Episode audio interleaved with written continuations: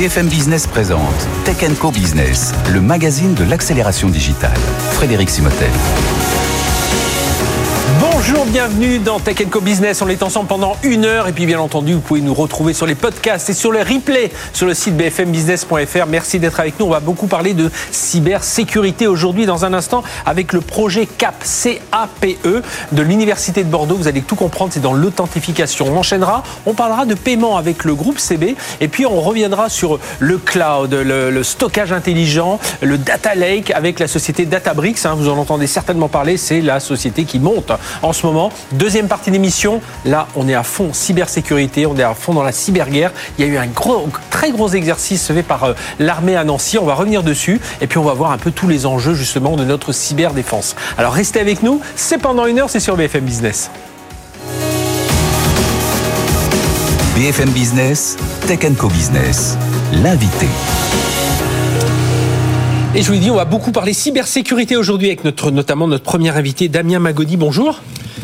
Bonjour Frédéric. Vous êtes professeur à l'université de Bordeaux, porteur du projet CAP. Alors je, cherchais les, les significations, m'a dit non CAP, CAPE comme une CAP. Voilà. Et eh bien justement, c'est plutôt pas mal d'en avoir une quand elle est renforcée, en tout cas par rapport aux cyberattaques.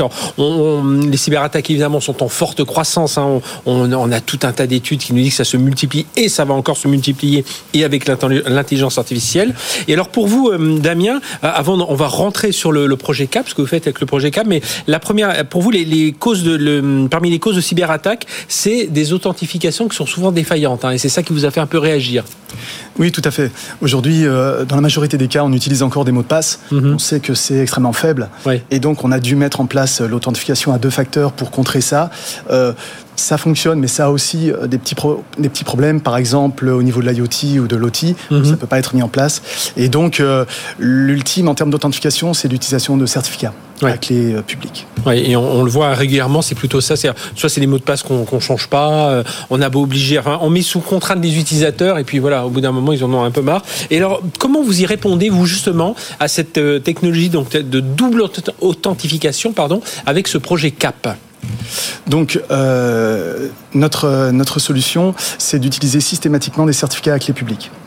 Et, euh, et, notre, en deux mots, notre solution, c'est euh, le VPN de l'extranet. D'accord. Donc euh, aujourd'hui, les entreprises sont bien protégées au niveau intranet, mhm. avec des solutions existantes performantes. Mais le parent pauvre, d'intrusion et tout, ça. à fait. Par contre, dès qu'on dès qu'on sort de l'entreprise, on n'est plus dans le château fort, quoi. Absolument, absolument. Donc l'extranet, c'est un peu le parent pauvre. Mhm. Et l'idée justement, c'est de sécuriser au même niveau ces communications-là, qui concernent finalement, qui sont importantes parce qu'une entreprise, c'est pas en vase clos. Et donc ça communique avec des partenaires, des fournisseurs, des prestataires, des clients bien sûr. Et donc c'est là où Cap vient se placer pour monter le niveau de sécurité euh, réseau de ces communications-là. Mais ça va changer quoi par rapport à d'autres Parce que ça existe quand même des solutions. Vous n'êtes pas évidemment pas les premiers à, vous plonger sur ce, à vous pencher en tout cas sur ce sur ce souci de, l'extranet, de, bah voilà des télétravailleurs, des, partenaires qui sont à euh, distance. Euh, voilà, qu'est-ce qui change avec ce projet Cap? Donc je rappelle que vous que vous avez développé. Alors c'est au sein l'université de Bordeaux, c'est ça Tout à fait, oui. Voilà, avec d'autres chercheurs. Alors il y a du chiffrement, il y a racontez-nous un peu, voilà, en termes d'authentification, de chiffrement, qu'est-ce qui change par rapport à une solution traditionnelle? Alors, euh, euh, notre solution a, deux, euh, deux, aspects importants. Donc, au niveau de l'authentification, on l'a dit, donc l'utilisation de certificats de mhm. manière systématique.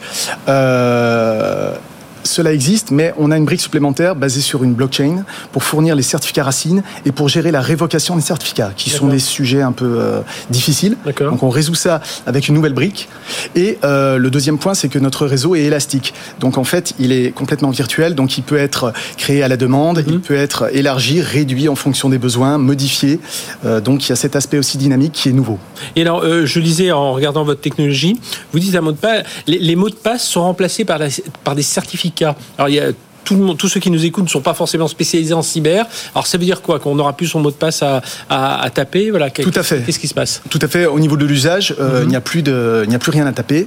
Euh, un certificat, en fait, c'est deux éléments, deux clés. L'une qu'on va distribuer aux autres publics, mhm. qui est certifiée, et l'autre qu'on garde par devers soi, qui est la fameuse clé privée.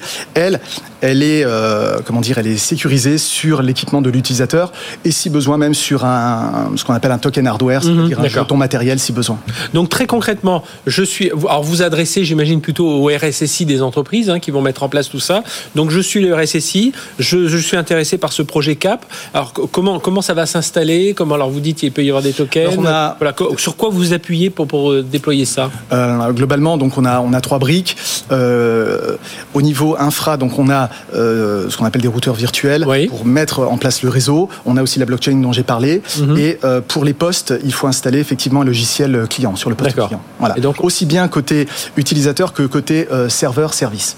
Alors, du coup, à qui vous adressez? Parce que j'imagine on n'a pas tous besoin, selon son métier, selon sa fonction, selon le projet, de, de, de, certificat, enfin de, sécurité. Enfin, il faut toujours de la sécurité, rappelons-le. Hein. il faut vraiment être bien sécurisé. Mais voilà, on n'est pas obligé d'aller au niveau, au niveau DEFCON 5 euh, pour, pour tout. Euh, alors, vous, vous allez vous adresser à qui avec ce projet CAP Alors, euh, nos, nos, cas d'usage sont les, les partenariats interentreprises. pisa Euh, donc qui nécessiterait ce genre de technologie. Mhm. Par exemple, les cas de merge and acquisition mhm. aussi, euh, éventuellement du disaster recovery dans certains cas particuliers. Donc merge and acquisition, c'est je suis une entreprise, je veux racheter une autre. Tout à fait. Euh, je voudrais que quand même les, les des réseaux, j'ai deux réseaux complètement différents. J'ai besoin de, de, fusionner un peu ça. Mhm. Donc j'ai besoin d'un réseau collaboratif. D'accord. Voilà. Le, le, deuxième, bien sûr, c'est l'IoT, euh, l'OT, tous les systèmes industriels. Oui.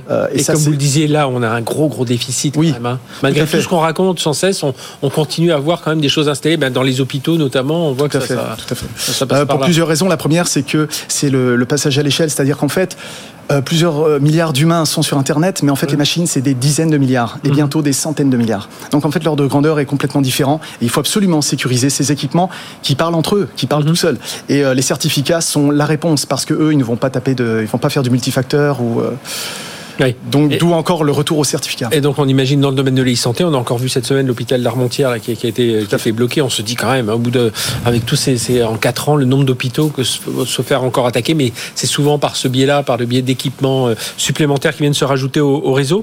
Euh, j'imagine aussi, ça peut intéresser ceux qui nous écoutent, euh, notamment dans les, les, certains industriels, des PME, des ETI qui ont parfois des équipements vieillissants aussi. voilà, on les garde parce que bah, ça, ça, ça marche toujours, donc on fait les mises à jour régulièrement. Mais vous, ça permet de sécuriser ça aussi permet, ça. Effectivement, ça permet de faire office de bastion, c'est-à-dire qu'on va placer l'équipement, euh, euh, l'équipement vieillissant derrière euh, notre logiciel et notre client va fournir une sécurité optimale, même si ce système-là n'est pas du tout sécurisé en fait. Et vous parliez aussi des réseaux de disaster recovery, donc pareil, quand on met, on a un réseau qui est prêt à redémarrer si on a un problème d'énergie, enfin de, de oui, c'est-à-dire physique. Imaginons, ça peut être une entreprise attaquée ou ça peut être une catastrophe naturelle, euh, l'entreprise euh, a besoin de mettre en place rapidement un réseau sécurisé. Dans ce scénario-là aussi, euh, on peut intervenir.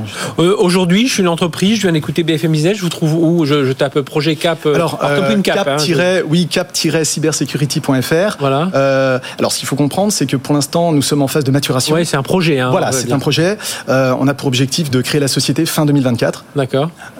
Mais déjà, des entreprises peuvent vous contacter pour essayer tout à fait, de bien sûr. des, des, des POC, là, des, bien sûr, bien sûr, sur le site il y a toutes nos coordonnées. Il ne faut pas hésiter à, venir nous voir. Donc, euh, pour l'instant, nous sommes en contact avec des industriels pour euh, faire des pilotes. Mhm. Euh, et, donc, si, si ceux qui nous regardent sont intéressés, qu'ils n'hésitent pas. Et vous êtes aussi au campus cyber ou pas encore? Alors, nous sommes soutenus financièrement par le campus cyber. pour ma part, je suis sur Bordeaux. Oui. Mais à Bordeaux aussi, un, campus cyber a été mis en place. oui, tout à fait. Il y en aura dans toutes les grandes métropoles. Eh bien, merci Damien Magoni d'être venu nous parler donc de ce projet CAP, CAP comme une CAP, un double authentification. Vous êtes professeur, je rappelle, à l'université de Bordeaux, porteur de ce, de ce projet CAP. Donc ça, on va voir, vous allez devenir entrepreneur du coup euh, d'ici fin 2024. Ça sera l'occasion certainement de devenir euh, refaire un tour par ici chez BFM Business. Merci d'avoir été avec nous. Allez, on se retrouve tout de suite et on va parler de paiement. C'est tout de suite sur BFM Business. BFM Business partenaire. Tech Co Business, en route vers les grands prix favoris e-commerce. Route pour les Grands Prix du e-commerce, ce sera le 29 février sur BFM Business à 21h depuis le studio Gabriel euh, avec la FEVAD. Nous récompensons les, et les partenaires de, de la FEVAD, nous récompensons les meilleurs sites de e-commerce. C'est l'occasion de recevoir Loïs Moulin. Bonjour.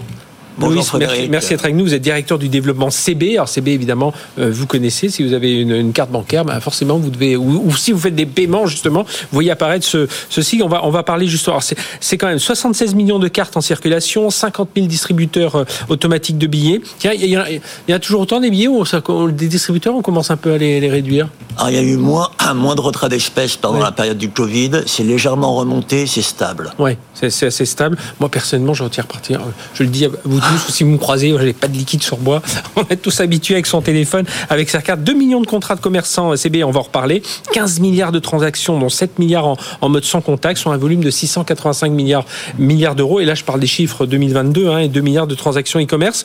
Rappelez-nous, euh, Loïs, en quelques mots, l'intervention, parce qu'évidemment, on connaît CB, on voit ce logo, mais voilà, où est-ce que vous apportez, quelle valeur vous apportez justement euh, entre les banques et les consommateurs et les entreprises?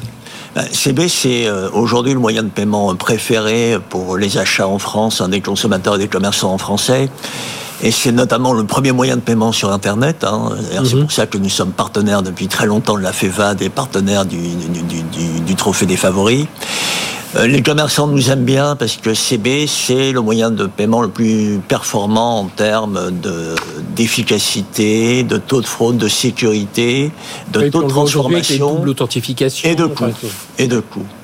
Et donc le rôle de CB, le, CB, c'est ingénieux, hein, c'est une PME d'environ 100 personnes, c'est d'organiser ce moyen de paiement au niveau du territoire national. Et alors évidemment, vous innovez chaque année, euh, vous venez régulièrement ici nous parler des innovations. Là, il y en a une cette année. Alors c'est vrai qu'on parle beaucoup du, paiement en un clic euh, et tout le monde se dit oui, quelle est la sécurité derrière? Bah Justement, vous voulez encore faciliter euh, tout ça avec un, service qui s'appelait Updater by CB. Racontez-nous ce que fait ce service.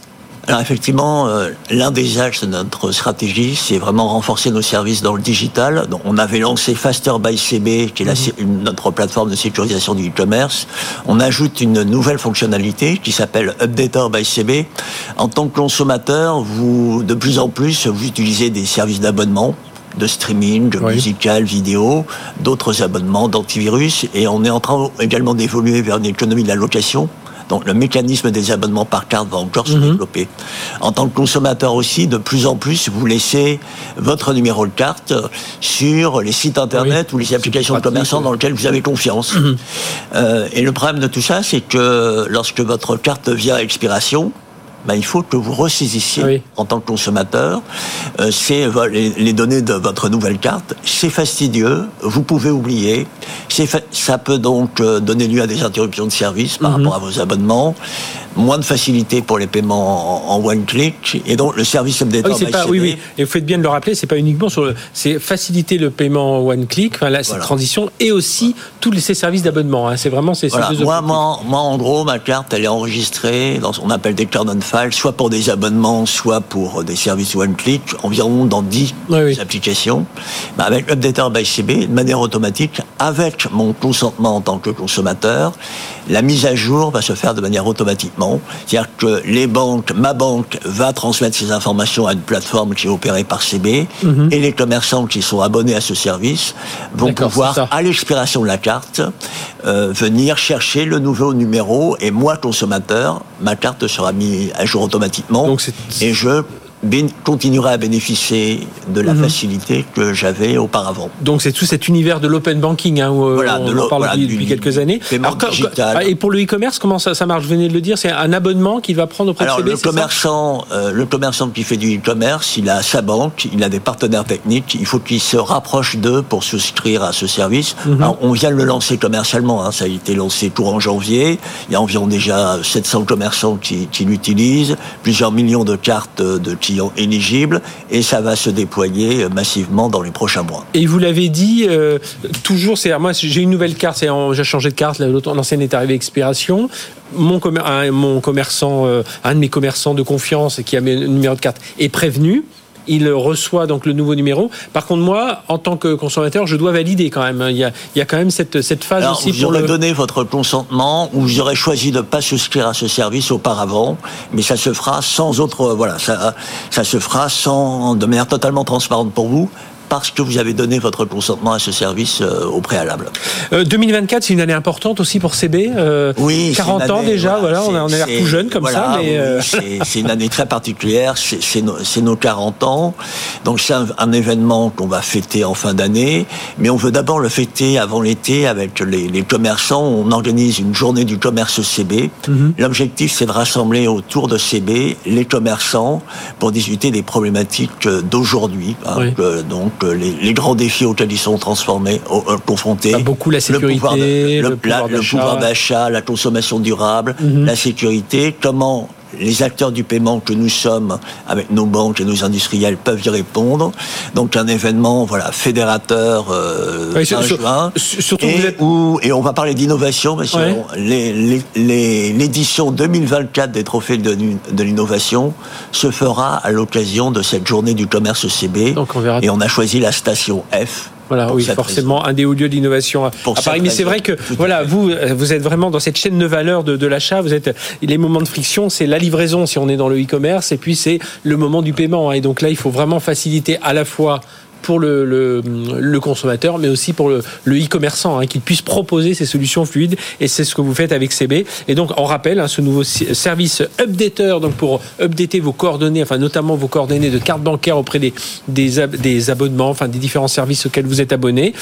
donc, gérer tout ça en toute sécurité par CB. Et puis là, 2024, ben, on vous reverra certainement pour nous parler de tout, ça pour sur de CB, CPI, Made in France. Voilà, beaucoup de choses. Et rendez-vous Station F, ce sera. On a déjà la date le 28 juin. 28 juin, voilà, c'est déjà. Ce sera pas encore dans les JO, donc on y aura encore plein de, choses à, plein de choses à fêter. Loïs Moulin, merci d'avoir été avec nous, directeur du développement CB, partenaire justement de la FEVAD hein, sur ces grands prix du favori, du e-commerce. Ce sera le 29 février, je le rappelle, euh, sur BFM Business à 21h.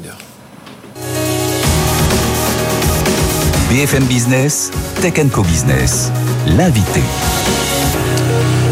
Vous entendez certainement beaucoup parler de Databricks. Hein. Ce sont ces outils qui s'appuient sur le cloud pour traiter, euh, transformer vos, données, notamment quand vous avez des grandes quantités de données.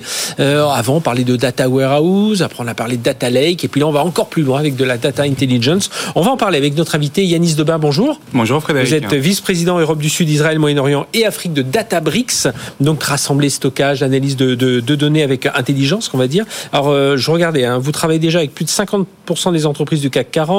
Euh, vous êtes une centaine de personnes en France, 10 000 clients dans le monde. Vous êtes valorisé parce que vous êtes quand même l'une des pépites. Hein. On, va, le dire, on va citer votre concurrent parce que c'est les deux qu'on retrouve sur le marché, c'est Snowflake et vous. Vous êtes valorisé un peu moins de, 50 milliards, enfin un peu plus de 40 euh, milliards de dollars. Donc c'est en train de, grimper, euh, disponible auprès de 10 000 clients et puis les grandes marques L'Oréal, AXA, Colas. Ma première question, je viens de le dire à l'instant, on a longtemps parlé de data warehouse, donc entrepôt de données, data lake, c'est là qu'on met toutes ces données puis on essaie de se servir. Et là maintenant, on parle de data intelligence, c'est ça avec Databricks Exactement. Donc euh, l'histoire de Databricks, c'est quoi? C'est euh, une des belles histoires comme l'Amérique c'est euh, les oui, créer, clair. notamment dans la Silicon Valley.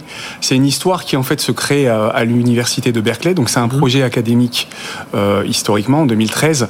Et le principe, c'est de pouvoir permettre aux entreprises de réunir leurs différentes données quelque part sur une seule et même plateforme forme des données qui sont structurées, semi-structurées, non structurées, tout ça mhm. sur la même technologie, avec la bonne gouvernance de la donnée, de manière à pouvoir suivre le cycle de vie euh, de la donnée et d'aller jusqu'à des cas d'usage qui intègrent typiquement les AI, le Gen AI ou le machine learning. Comme, la, la naissance, c'est né en quelle année Databricks 2013. Parce que c'est assez, intéressant parce que souvent dans l'univers de la data, des bases de données, c'est souvent des, des gens qui étaient déjà, alors chez Oracle, IBM, des gens comme ça, et qui ont et qui ont une idée, ils se sont dit tiens, ben, je vais en faire un produit, ou Salesforce, hein, le patron de Salesforce était chez Oracle, et, euh, et là, c'est né d'un projet académique. Exactement, donc sept doctorants de l'université de Berkeley, il y avait un lab autour du big data, et ils ont créé en fait ce projet, ils ont participé à un concours mhm. autour de Netflix. L'histoire dit qu'ils ont fini deuxième, mais que ça a permis en fait de se faire repérer par des VC, et derrière ils ont lancé en 2013 euh, Databricks. Donc 10 ans, 10 ans de, euh, 10 ans d'existence, mais une accélération évidemment sur ces 18-24 derniers mois, évidemment, dès qu'on parle data, on parle IA, euh, et dès qu'on parle euh, IA data, ben oui, il faut des, du, stockage de données, il faut l'analyse. Là, vous sentez, il y a vraiment eu ce coup d'accélérateur. Hein. Là, vous rachetez, on va revenir dessus, une société qui s'appelle Einblick, mais vous aviez racheté Mosaic, euh, aussi une autre entreprise, il y, a, il y, a, quelques mois. Il y a une vraie accélération là en ce moment pour Databricks. Il y a une vraie accélération, elle est principalement justifiée par la demande forte des clients ou des, des consommateurs à être mieux servis, avoir de meilleures expériences. Si vous voulez, quand on discute discute avec les, les directeurs des systèmes d'information, qu'est-ce qu'ils nous disent? Ils nous disent qu'ils ont un, legacy, un stack technologique qui est hétérogène, obsolète, une forme de dette technologique qui est compliquée à faire évoluer. Et quand on voit en fait l'émergence, le nombre de data que produisent les entreprises, il y a ce sujet de dire comment est-ce qu'on peut mieux les exploiter. Mhm. Et c'est là où bah, une société comme DataBricks qui propose une seule technologie permet de les aider. Et alors justement, comment vous jugez aujourd'hui, euh, alors vous êtes dans, dans, cet univers depuis un moment, comment vous jugez aujourd'hui la maturité des entreprises autour de la data? Parce qu'on sent que euh, celles qui ont du mal avec l'IA aujourd'hui, euh, c'est souvent celles qui justement n'ont pas les, les, fondamentaux un peu autour de la mm. data. Il faut vraiment cette maturité de la, la data. Et voilà, c'est là où il y a encore du, du travail pour les entreprises avant de se lancer dans des grands projets sur l'IA, sur la data. C'est là où on vit un moment intéressant. Vous discutez avec des décideurs dans les entreprises, tout le monde veut faire de la GNI parce que c'est un peu le ah sujet du moment. Notre conviction. on en a plein, allez-y, servez-vous. Oui, parce qu'on voit quelque part le côté euh, mhm. transformationnel et euh, l'impact que ça peut avoir pour l'activité ou les activités des entreprises. La réalité, c'est notre conviction, c'est que pour avoir finalement une stratégie AI ou GenAI qui fasse sens, il faut déjà cette, data, cette fondation data qui soit, qui soit là. Euh, vous parliez de maturité, on a ce cycle ou cette maturité en fait du monde de la data. On est passé de comprendre ce qui se passait à comprendre pourquoi ça s'est passé, à regarder le futur. Et le futur, c'est quoi? C'est qu'est-ce qui peut se passer? Et euh, le Graal, quelque part, pour les entreprises, c'est comment faire pour que ça se passe. Exactement là. comment on convainc les entreprises justement quand on est euh, bah, un Databricks euh, qu'on vient les voir, ils vont vous dire mais moi j'ai déjà du cloud, j'ai déjà des solutions de stockage de données, euh, j'ai des outils décisionnels qui me permettent d'analyser la data. Comment vous, vous arrivez à les convaincre en dire mais non non il vous manque une couche et cette couche là c'est nous. Bah, la, réponse est quelque part dans la question ah parce qu'elles se rendent compte que quand vous avez finalement un patrimoine technologique qui est encore une fois siloté, très hétérogène, qui a quand même un certain nombre de limites Mhm. Et donc, euh, harmoniser et homogénéiser quelque part le système d'information est un des accélérateurs pour répondre justement à ces, euh, ces enjeux. Après, de manière très concrète, Databricks travaille avec un écosystème partenaire qui accompagne les entreprises en amont jusqu'au delivery des projets. Et l'idée, bah, c'est de travailler tous ensemble, que ce soit avec euh, les partenaires, les clients, pour répondre à leurs enjeux. C'est ça au début, les, les, bonnes pratiques avant de, de, se lancer dans Databricks, c'est mettre un peu de l'ordre dans ces datas, c'est de, Exactement. De tout mettre à, pas de jeter tout dans un lac justement, mais de le jeter intelligemment dans ce lac c'est de les regrouper, de les organiser, s'assurer qu'il n'y ait qu'une seule version disponible de la data, qu'elle soit consommable mhm. par l'ensemble des services de l'entreprise. Et in fine, encore une fois, parce qu'on ne fait pas de la data pour faire de la ah data, c'est de servir en fait des cas d'usage qui répondent aux enjeux euh, de l'entreprise. Et alors, vous, vous êtes, euh, on parle beaucoup des LLM aujourd'hui, hein, de ces language, large, large language model, évidemment avec le plus connu euh, ChatGPT. Mais vous, justement, vous travaillez dessus depuis un moment. Vous aviez, c'était Dolly 2 dans celle. Exactement, qu'on a lancé début 2023. Voilà, et qui est en, open source pour les entreprises. Donc là, c'est un premier apprentissage, c'est ça de... C'est un apprentissage et encore une fois, c'est euh, assez euh, lié et connecté avec l'ADN de Databricks. L'ADN de Databricks, c'est euh, l'ouverture. On travaille mhm. avec l'ensemble des hyperscalers du marché. On travaille également avec un certain nombre de compétences parce que open source justement. Et l'idée, c'est de pouvoir s'intégrer avec des LLM comme OpenAI. On pourrait parler de Mistral. On pourrait parler en fait de chez Facebook. Et donc l'idée, c'est d'accompagner les entreprises sur ces sujets-là. Et justement, dans l'IA générative, vous avez le rachat de la société Einblick, hein, c'est une autre société américaine. Alors, qu'est-ce qu'elle va vous apporter en termes. Alors, c'est dans l'univers de l'IA générative, justement. Exactement. En fait, ça participe à la mission de Databricks qui est mhm. de démocratiser euh, l'accès euh, à la data et l'utilisation de la data. Et ce que nous apporte, en fait, Heinrich, c'est vraiment cette, cette possibilité euh, de faire de la requête de data en langage naturel. Ce qui mhm. permettra, dans le monde des exemple, entreprises. Citez vos clients, AXA, L'Oréal, Colas, CCF, Decathlon. Donnez-nous un exemple, là, très bah, un exemple concret, c'est je suis directeur financier ou directeur d'un département euh, dans une entreprise. Mon métier, c'est pas d'aller euh, dans le détail en fait des systèmes d'information de la data, c'est de pouvoir poser une question avec mes mots mhm. euh, qui correspondent quelque part au jargon de l'entreprise et faire que la réponse en fait elle soit 100% fiable. D'accord. Donc demander la valeur de mes stocks par, par exemple, quels sont les résultats sur le dernier trimestre sur telle zone et sur tel produit.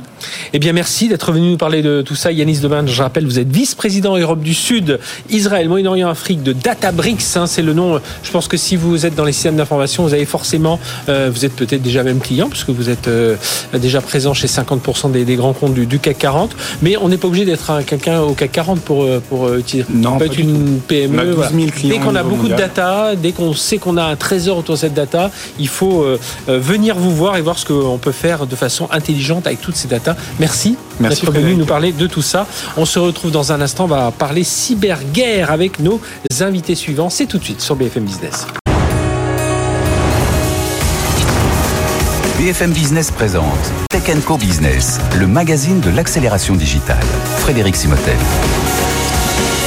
Allez, si vous êtes passionné de cyber sécurité, de cyberdéfense, eh bien allez taper sur le web cyber, enfin après l'émission hein, Cyber Humanum Est. Euh, c'est un exercice, hein, c'est la France qui a été plongée en pleine cyberguerre. C'est un exercice qui a été mené euh, dans la région de, Nancy, juste, enfin à Nancy même. C'est le ministère des Armées qui s'est associé à l'université de, Lorraine. L'objectif, c'est faire découvrir aux étudiants une simulation d'attaque ultra réaliste. Hein. Vous allez voir, on va le voir le reportage dans un instant. Pendant trois jours, vous avez des, ingénieurs. On en a une ici avec nous.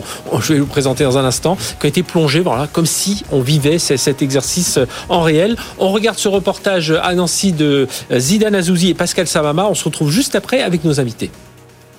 Émilie ne doit pas perdre de temps. Il est 20h et elle vient tout juste de subir une attaque de l'équipe adverse. Cette étudiante en troisième année aux mines de Lancy s'apprête à passer une nuit blanche. Là, je suis défensive, donc l'idée c'est de faire euh, des scans, de trouver des ports ouverts dans nos infrastructures, euh, changer les mots de passe, fermer les portes ouvertes pour éviter toute attaque possible. L'idée c'est en plus de faire des attaques durant la nuit. Conditions réelles, hein, je veux dire, les attaques, euh, la plupart du temps c'est le dimanche et les nuits. Je pense que c'est vraiment un contexte qui est le plus proche du réel de ce que je vais pouvoir vivre plus tard. Pendant trois jours, les étudiants vivent au rythme des militaires présents pour l'exercice. Des rations de combat leur sont distribuées. Installés dans des tentes kaki, ces futurs ingénieurs se livrent une lutte acharnée. Le scénario a lieu dans un archipel. Une île est dans l'incapacité d'exploiter son minerai.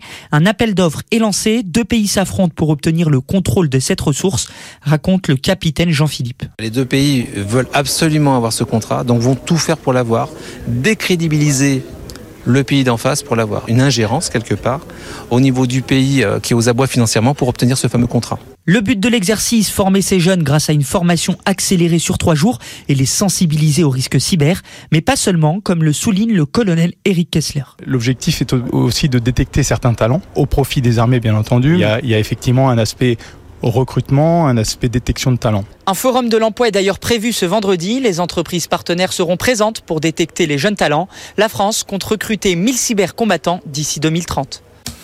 Voilà, ce reportage à, Nancy, et puis euh, c'était tellement réel qu'il y a même la police militaire qui pouvait, parce que tout ça a été fait dans un cadre éthique, et si on débordait de l'éthique, on pouvait terminer entre les mains de la police militaire. Vous voyez, vraiment, conditions réelles. On va en parler avec nos invités, on vient d'en découvrir un à l'instant, colonel Eric Kessler, bonjour. Bonjour. Merci d'être avec nous, vous êtes commandant de la base de défense de Nancy, et vous êtes justement le correspondant alors de la région euh, Grand Est auprès du, commandement de la comme cyber, voilà, qui euh, tous nos, enjeux de, de cyberdéfense. À vos côtés, François Rousseau, directeur général de mine Nancy. Bonjour. Bonjour. François. Nicolas Kromenacker pardon, que je prononce bien, maître de conférence à l'Université de Lorraine, chercheur au CRAN, c'est le centre de recherche en automatique de Nancy. Bonjour. Bonjour. Nicolas. Et Lucie Garnier, élève ingénieur à Polytechnique Nancy. Bonjour Lucie. Bonjour. Donc vous faites partie de ceux qui euh, ont passé la nuit blanche, éclairation militaire et, tout ça sur ce, sur ce projet. Euh, euh, première question, colonel Eric Osler. On, la force cyber en France, c'est combien de personnes? Ça représente quoi? Alors ça représente une structure de commandement qui regroupe à peu près 3400 euh, personnes mhm. dans le domaine de la, cyberdéfense, mais ensuite il y a toute une ramification au sein des, armées. Hein. Chaque armée euh, développe aussi ses compétences cyber. il faut irriguer hein, de ces technologies. exactement, et, c'est coordonné, c'est orchestré par le commandement de la cyberdéfense. Alors euh, tout, ce, tout ce projet donc été orchestré par avec vous trois. qu'est-ce qu'on cherche? J'imagine, Eric Hessler, que vous cherchez ben, à détecter les talents de demain qui pourrait vous intéresser. Mais voilà, qu'est-ce qu'on apprend de, ce type d'exercice? Et puis je reviendrai aussi avec euh, euh, Nicolas et, François autour de, cet apprentissage. Alors cet exercice, euh, il vient d'une initiative effectivement de collaboration entre le domaine universitaire et la base de défense de Nancy. Et il a plusieurs vocations. Et, du côté ministère des Armées, la vocation principale, elle est double. Pardon, il y a deux vocations principales. C'est tout d'abord de susciter l'esprit de défense, sensibiliser euh, nos jeunes euh, étudiants, nos futurs cadres euh, et la force vive de, notre économie sur les enjeux de, cyber, mhm. de cyberdéfense. Et la deuxième, c'est effectivement de, détecter des talents, susciter des vocations éventuellement et, pouvoir les repérer. Et Dieu sait si on en a besoin dans le monde de, la cyber. François Rousseau, pour vous, c'est passer à entraîner vos étudiants justement autour de, ces sujets? Absolument. Alors, euh, il faut comprendre que la, menace cyber, elle est euh, à la fois, euh, c'est pas vraiment une menace, hein, c'est quelque chose de permanent. Euh, il faut plutôt voir ça comme une agression permanente, mmh. un état un peu gris entre le blanc que serait la paix et, le noir que serait la guerre. À titre de d'illustration, hein, par exemple, la, la, Chine a 200 000 agents de renseignement dans le domaine cyber et 20 000 hackers. Et le directeur du FBI disait déjà en, en 2014 qu'il y a deux types de grandes entreprises américaines, celles qui ont été hackées par des hackers chinois et celles qui ne savent pas encore qu'elles ont été hackées par les hackers chinois. ça. euh, alors, nous, l'objectif, c'est de mettre nos, élèves dans une situation réelle et la réalité, c'est la complexité. C'est la complexité parce que le cyber, c'est pas juste l'ordinateur. C'est la gouvernance, c'est du bon sens. Exactement. Il y, a, il, y a, il y, a, le côté software, bien sûr, mais il y a aussi le côté hardware. On peut faire des attaques sur le hardware. Il y a le côté organisationnel, il y a le côté mm-hmm. humain. Et donc, c'est toutes des choses qu'on va retrouver dans le scénario du cyber humanomest. C'est un scénario d'une grande complexité, le, au plus proche du réel. Il y a des questions de lutte d'influence, etc. Et puis, il y a des acteurs qui ont des objectifs qui sont très variés. Il peut y avoir des acteurs qui ont des visées stratégiques, idéologiques, euh, compétitives. On peut penser à des entreprises, par exemple, en concurrence. On peut avoir euh, des acteurs qui ont des objectifs lucratifs, comme les, groupes APT. Hein, euh. on, le rappelle, l'exercice c'était voilà, c'est autour de minerais dans, dans, un pays. Donc on peut imaginer à la fois ben, lucratif, mais à la fois des activistes hein, qui disent ah, attention, vous abîmez la planète ou je ne sais quoi. C'est exactement la complexité du scénario. Il y, a, il y, a, des luttes politiques, des luttes d'influence par rapport à une présidentielle. Il y a un groupe de pirates qui est là pour l'argent, mais qui est capable de se vendre aux uns et aux autres. Bref, on, retrouve ce qu'on peut voir dans la vraie vie, euh, avec NSO Group qui euh, au départ est issu d'un État et puis qui va vendre ses services à d'autres États, avec euh, des groupes cybercriminels qui vont travailler avec des États, etc.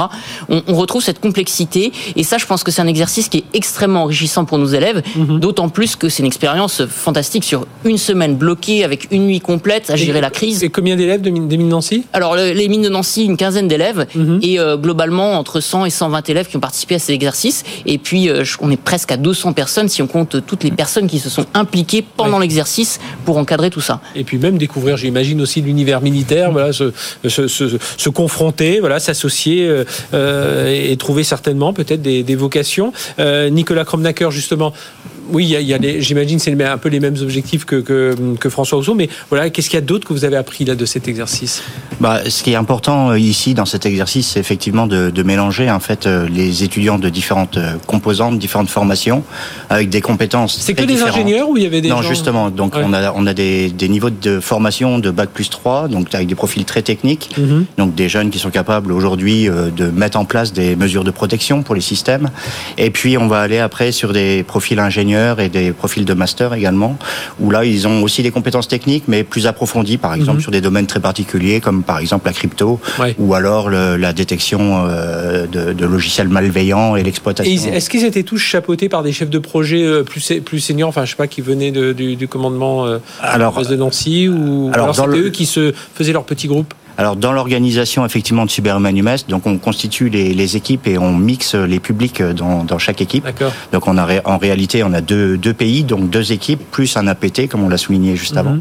Et, et, là euh, ils s'organisent entre eux. Hein. Il y a effectivement euh, des étudiants qui prennent la place de, de, de capitaine, euh, de chef pour coordonner, puisqu'on a besoin de beaucoup de coordonner, coordonner pardon les, les, actions aussi quand on fait de la cyber. Et, et au sein de ces équipes, bah, ils, je pense qu'ils s'organisent très bien et ça fait appel aussi à, des compétences donc un peu plus euh, euh, professionnelles. Il faut savoir communiquer, collaborer. Oui, c'est ça. Il n'y a pas que les compétences techniques. Il n'y a, pas que les compétences techniques. Dans, le monde cyber, c'est souvent du bon sens, de la logique. Euh, Lucie Garnier, qu'est-ce qui alors vous êtes ingénieur, élève ingénieur à, Polytech Nancy. vous étiez déjà dans une filière cyber ou vous étiez plutôt enfin dans un autre domaine? Et puis c'est qu'est-ce qui vous a attiré sur ce projet? Non, alors bah moi je suis en filière informatique. Mhm. J'ai choisi de faire un double diplôme à la FST de Nancy, donc avec euh, des personnes du master qui ont aussi participé euh, au, au West. Oui. Et euh, bah, c'est à cette occasion que j'ai participé enfin, à cet événement. Et, et, du, et du coup, est-ce que voilà, la cyber vous a dit, tiens, c'est plutôt pas mal ce domaine? Oui, bah, je, je, suis venue à Polytech Nancy aussi dans cette optique. D'accord en vue du double diplôme et du cyberhumanomès. Quand j'ai choisi mon école, c'était la première année où, où ça avait lieu, donc en 2021.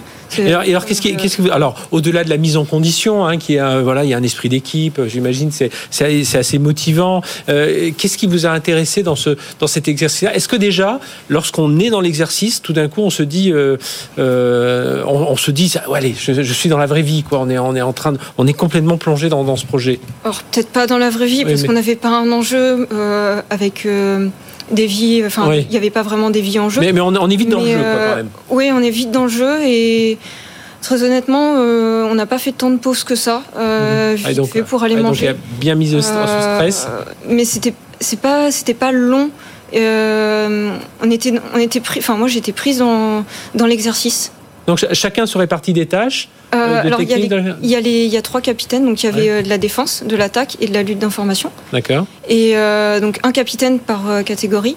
les capitaines se coordonnaient un petit peu entre eux et après il y avait un lieutenant qui secondait le capitaine et qui gérait un petit peu plus l'équipe en elle-même, vérifier qu'il n'y ait pas deux personnes qui travaillent sur la même chose mhm. et qui font exactement la même chose sans communiquer parce que l'importance de la communication et il euh, y a le côté rapidité aussi. Il faut agir vite, quoi, parce qu'il ne faut pas que l'attaque prenne davantage d'ampleur. Vous, qu'est-ce qui vous a vraiment marqué dans cet exercice?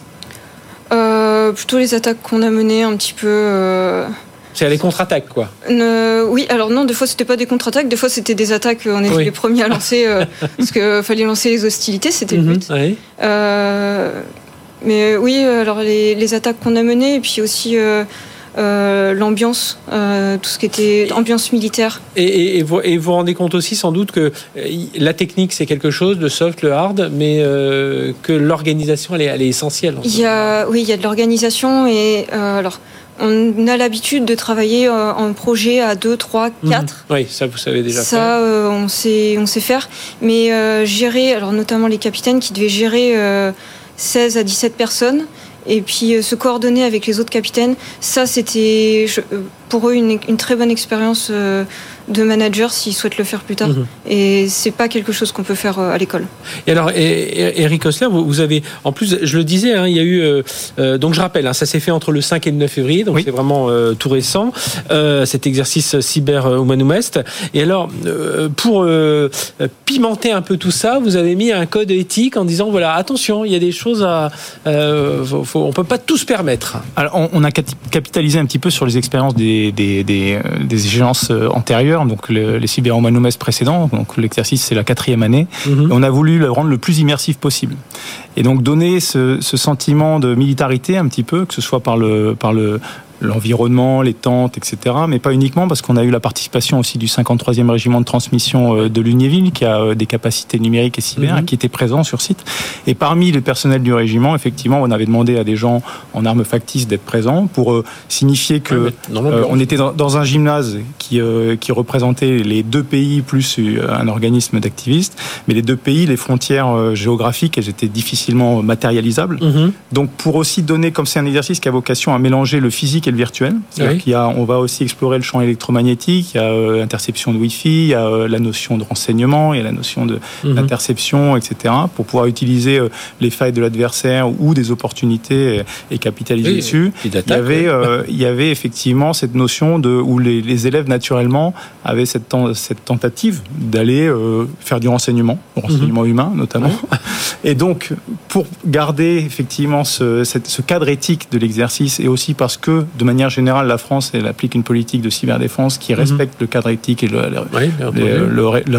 le, droit international, etc. On avait voulu pouvoir limiter euh, et les, les, les, éventuelles actions mhm. euh, trop euh, à la marge. Oui, c'était une immersion dans Toujours le... petit futé ou la petite futée qui va se, glisser dans les, les interstices de, de, tout ça.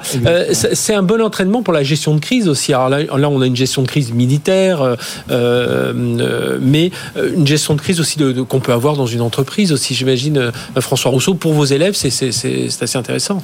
Exactement. En fait, c'est un cas particulier de gestion de crise, comme on en faisait sur, sur d'autres sujet déjà à l'école. Et là, ils vont retrouver un petit peu toutes les dimensions. C'est-à-dire que il y a agir sur un scénario qui est imprévu avec beaucoup de rebondissements, avec des aspects de communication à gérer. il y avait une, un, aspect de lutte d'influence. Mhm. Il faut être capable de gérer son stress, être capable de le gérer dans la durée, dans des conditions qui sont difficiles puisqu'ils ont passé une nuit complète. Il faut s'organiser, il faut être capable de s'organiser au sein de l'équipe. On retrouve effectivement tous les aspects d'une gestion de crise. Donc sur ce plan-là également, hein, je pense que c'est un exercice qui est, qui est extrêmement enrichissant. Nicolas, vous, alors, euh, le, derrière, c'est quoi l'étape d'après quand on a eu cet exercice-là, voilà, pour euh, euh pousser un peu les gens vers le. Vous êtes, je rappelle, vous êtes maître de conférence euh, donc sur la, partie recherche en automatique, mais vous, c'est attirer, vous sentez comme on a ce besoin en cyber aujourd'hui, vous, dit, vous essayez d'attirer aussi des étudiants vers cet univers? Alors, e-, effectivement, donc, nous, notre intérêt, c'est de, de, donner à nos étudiants une, grande opportunité pour, mmh. bah, trouver derrière euh, des emplois. Et donc, euh, que ce soit au niveau de l'armée ou au niveau des entreprises qui sont aussi participantes dans, dans l'exercice, euh, aller détecter des talents, ça c'est une chose. Et puis derrière, en tant qu'enseignant-chercheur, on peut aussi amener les, les, étudiants à développer encore leurs études et aller vers le doctorat. Aujourd'hui, les, les, menaces sont de plus en plus sophistiquées, complexes. Et donc, on a aussi besoin, on a aussi besoin derrière en recherche d'attirer des talents et et, des gens qui ont envie euh, de mener euh, ces activités de recherche pour euh, bah, justement aller contrer et trouver les solutions pour, se, protéger au mieux. Lucie Garnier, justement, qu'est-ce que vous dites? Tiens, l'étape d'après, ce serait quoi après ce, type de ce type d'exercice? Trouver un boulot. oui, bah, comme, beaucoup, mais je pense, j'imagine quand même. Alors après, je, ne connais pas bien l'univers, enfin le, côté emploi, le contexte de l'emploi dans la, la, région Grand Est, mais j'imagine quand même quand on est dans le numérique, dans la cyber, on, arrive à avoir le choix au moins. Après, il euh, faut peut-être bouger de zone géographique, je ne sais oui, alors moi, je trouvais pas mal euh, de recherche, en recherche de stage, je trouvais pas mal sur Paris. Il y a aussi euh, sur Rennes, il y a un pôle assez important en cyber. cyber. Mais votre objectif, c'est rester dans cet univers cyber. Vous dites, là, il y a des pour choses. pour l'instant, oui, rester dans la cyber. Peut-être dans, dans 10 ans, j'en aurai marre de la cyber, mais.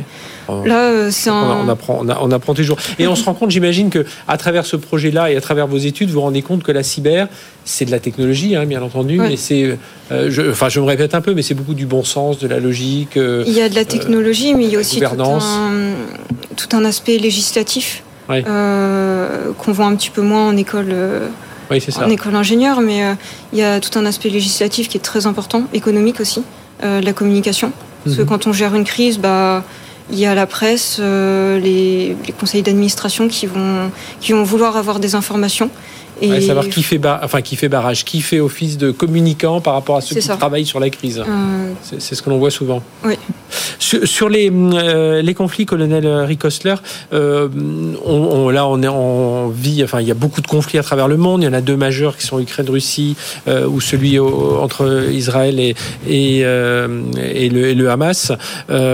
évidemment, on a vu on, imaginait quelque part que la, cyber aurait, pris davantage d'ampleur. Bon, je pense qu'il y a beaucoup d'opérations dont on n'entend pas parler. Mais vous, vous avez une recrudescence euh, au sein du com cyber de, euh, ces attaques. Voilà, est-ce qu'il y a des répercussions pour nous euh, sur l'Europe, sur la France? Alors, ce qui est important de, de, souligner, je pense, c'est qu'aujourd'hui, le cyberespace et la conflictualité dans ce milieu-là, une conflictualité à, part mhm. entière, c'est un milieu de conflictualité à part entière, c'est très englobant. L'ensemble de, des conflictualités euh, que, qu'on, connaît habituellement, le milieu aérien, terrien, naval, c'est, c'est, c'est intuitif. Mais le, le cyber, on, est tous interconnectés, et donc c'est très englobant. On est aujourd'hui dans des modes d'action hybrides où euh, on va euh, amplifier l'action, l'action militaire par le biais du cyberespace, que ce mhm. soit la lutte informationnelle, lutte informatique d'influence notamment. Donc c'était un, des aspects aussi majeurs de, de l'exercice. On le voit, euh, je vous interromps, mais dans les, euh, pour ceux qui ont suivi un peu Davos, dans les risques à deux ans des entreprises, la désinformation c'est le premier niveau, hein, euh, en plus que le, climat et tout ça. c'est le, Mais au-delà des entreprises, c'est-à-dire que c'est en, général l'ensemble de nos sociétés démocratiques qui, sont, qui, sont, mises un petit peu. Une année de vote, d'élection cette année. Exactement. Et donc cet enjeu-là, il est, il est majeur, et donc la défense s'en saisit bien, bien entendu. Et, et c'est pour ça qu'un des objectifs stratégiques fixés par, fixés par le président de la République, il faut le rappeler, pour la, lors de la, revue nationale stratégique en 2022, c'était de doter la France d'une résilience cyber de premier mhm. rang. C'est le quatrième objectif stratégique. Mais on est en, on est en plein dedans. C'est-à-dire que collectivement, trouver des solutions pour monter en gamme. Et donc ça passe par le fait de sensibiliser nos, jeunes, mhm. ça passe par le fait d'associer le monde militaire au monde civil, de l'entreprise, de l'université. Là, il n'y avait pas d'entreprise qui était. il y en avait quelques-uns. C'est un point qu'il faut. On l'a pas cité. Donc il y a, on l'a dit, il y avait six composantes de formation. Donc mine, les mines Nancy, Télécom, Polytech Nancy, l'IUT Brabois, le, la fac de, sciences et technologies et, un, et un, aussi un, quelque chose qui est assez important, c'est la, la, faculté de sciences humaines et sociales mhm. qui, était, qui a joué un, enjeu majeur dans, dans la mhm. lutte euh, d'influence, hein, donc le, master VSOC. Et tout cela était associé aussi à un nombre incalculable de partenaires, des entreprises, de l'industrie qui viennent. Donc des Orange et Thales, Orange, Thales, Siemens, c'est de mhm. l'industrie locale aussi, de, que ce soit des industries dans le cyber ou euh, plutôt dans, dans, le monde physique. Hein, et qui euh, viennent apprendre aussi de voir un peu ce qui peut qui viennent apprendre et qui viennent aussi, comme les armées, détecter des talents bien entendu, mais surtout mettre à l'épreuve leur système, leurs automates. Et quand on parle de mélanger le physique et le virtuel, c'est ça. C'est-à-dire que derrière, les, les étudiants pouvaient s'attaquer à, euh, une chaîne de, de, transport ferroviaire, à euh, des, euh, des, hauts fourneaux, des automates de hauts fourneaux, et, et, en prenant conscience que les attaques qu'ils menaient contre un pays avaient un effet réel sur, mhm. sur la, manière de fonctionner sur le pays. Et donc tout ça, c'est une prise de conscience collective qui est nécessaire, qui n'est pas nouvelle, bien entendu, mais qui aujourd'hui prend encore plus d'ampleur. À travers ce type d'exercice, et, à travers et on on apporte notre pierre à l'édifice, entre guillemets, fait tâche d'huile un petit mhm. peu, et une centaine d'étudiants par an, au bout d'un moment, ça fera une belle quantité de. Oui, oui, on va, y arriver. Euh, François Rousseau, justement. Euh, oui, c'est important ce lien avec les entreprises. Hein. Absolument. Moi, je pense que c'est quelque chose qui, qui, est très important. Ils ont permis euh, d'enrichir l'exercice et euh, d'une façon générale, je pense que c'est tout l'écosystème qui est important. Et c'est pour ça que c'est que l'exercice à Nancy euh, fonctionne bien. C'est parce qu'il y a vraiment des forces universitaires importantes, que ce soit en termes de formation avec les écoles d'ingénieurs, l'IUT, mais aussi la recherche.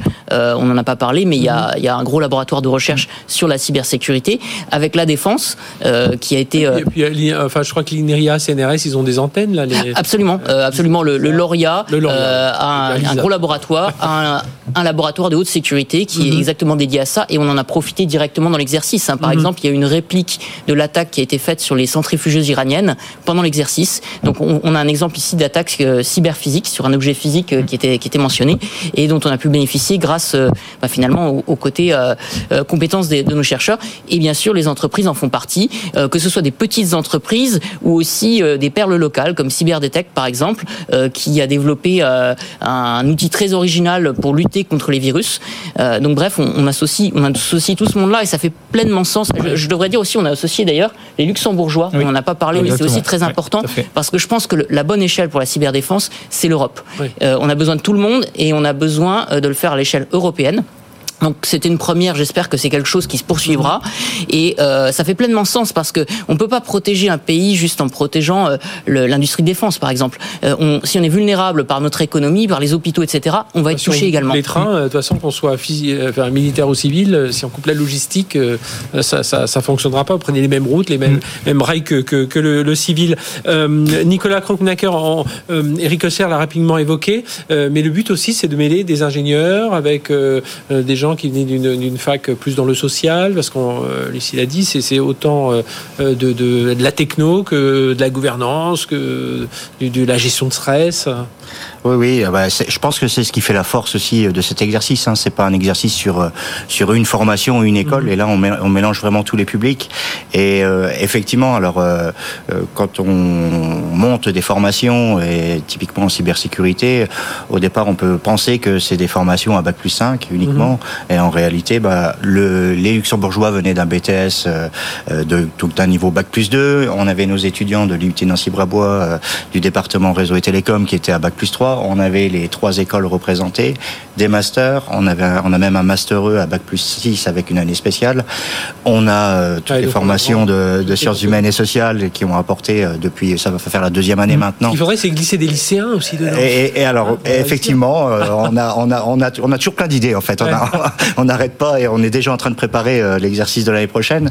Et, pourquoi pas, je pense que la sensibilisation à l'hygiène informatique est importante aussi dans nos formations et donc euh, on peut attaquer euh, bien plus tôt et peut-être pourquoi pas au lycée euh, à former, à former aussi les, étudiants. Vous diriez quoi justement, Lucie Garnier, pour attirer des lycéens? Vous leur diriez quoi pour justement leur dire allez regardez ces formations On n'est pas obligé d'être non plus des têtes super.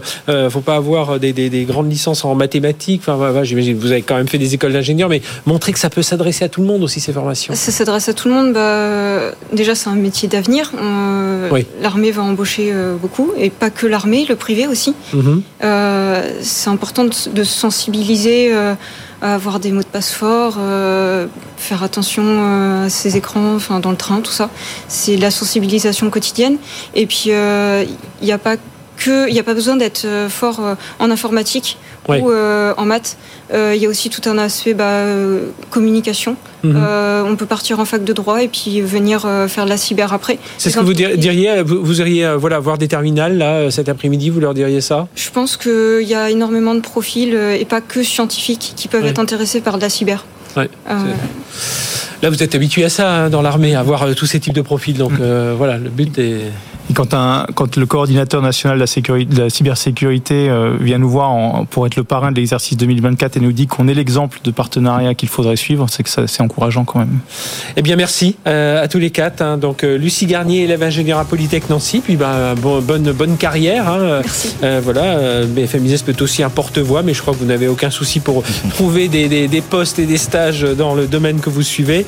Nicolas Kromnacker, donc maître de conférence à l'Université de Lorraine et donc chercheur au CRAN colonel Eric Osler, donc commandant de la base de défense de Nancy, et donc le coordinateur, euh, enfin le, correspondant, euh, pardon, euh, comme cyber pour la région Grand Est, et François Rousseau, directeur général de Mine Nancy. Voilà, j'espère qu'on vous a bien fait le tour un peu de, de tout ça. Merci en tout cas à tous les quatre d'avoir été avec nous et bravo pour cet exercice. On sera là pour la cinquième édition. Avec plaisir. C'est l'hiver l'année prochaine. Hein, en Février l'année prochaine. Voilà. Et moi je compte sur les lycéens. Hein. je, je serai regardant là-dessus. merci. Allez, merci, de nous avoir suivis. Excellente semaine sur BFM Business. On se retrouve la semaine prochaine. Même heure, même endroit.